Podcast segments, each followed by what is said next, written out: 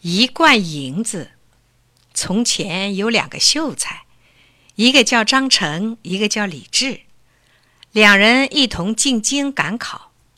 有一天天气很热，他们走得又渴又乏的，路旁边有座庙，两人决定进去歇一歇，再赶路。在庙里，他们歇了一会儿，就起来看壁画。忽然，张成脚下的一块方砖和别处的响声不一样，嗡嗡嗡的。张成觉得很奇怪。李治说：“挖开看一看。”揭开那块方砖一看，下面埋着满满一罐银子。李治高兴地说：“有了这银子，到前边一人雇一头牲口，把我俩送进京城。”到京城里也不愁没钱花了。张成说：“还是原样埋上吧，咱们怎么能随便拿人家的银子呢？”李治不好意思再说什么，两人买好了银子，继续赶路。晚上，他们歇在客店里。到了半夜，李治忽然肚子疼，在地上直打滚儿。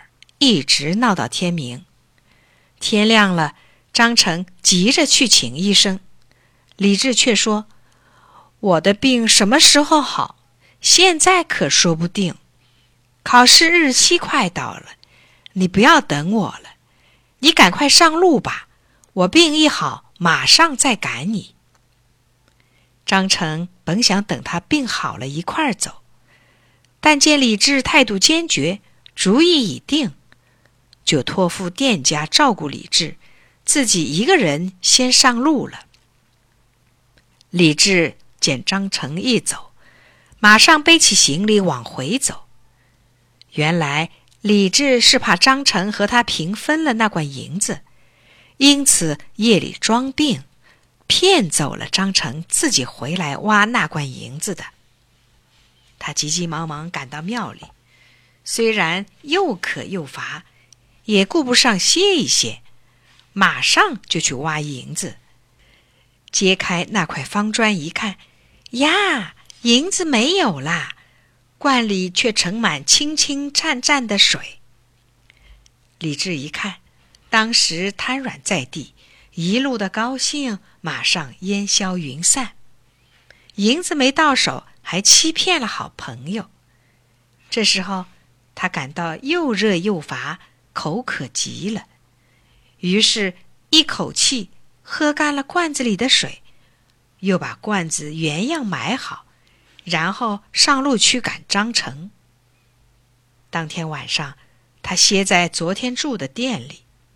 到了半夜，李治真的病了，肚子疼得像刀绞，马上托店家请医生。医生看不出他得了什么病。只摸到肚子里像有石头瓦块一样，就给开了些药。李治吃罢药，病也不见减轻。以后又托人请名医来瞧，但总不见效。这样在店里住了三个多月，病未减轻，钱却早花光了。吃饭、住店、请医生、吃药，又欠下许多的债。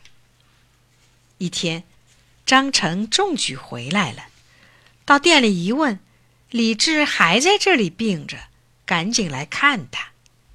一见面，见李治瘦成一把骨头，不禁掉下泪来。李治一见张成，觉得自己为了独吞银子没病装病，太对不起朋友了，心里难过的很，真想大哭一场。他刚一张口。就哇的一声吐个不停，吐完一看，吐出来的竟全是银子。张成十分奇怪，就问这是怎么回事儿。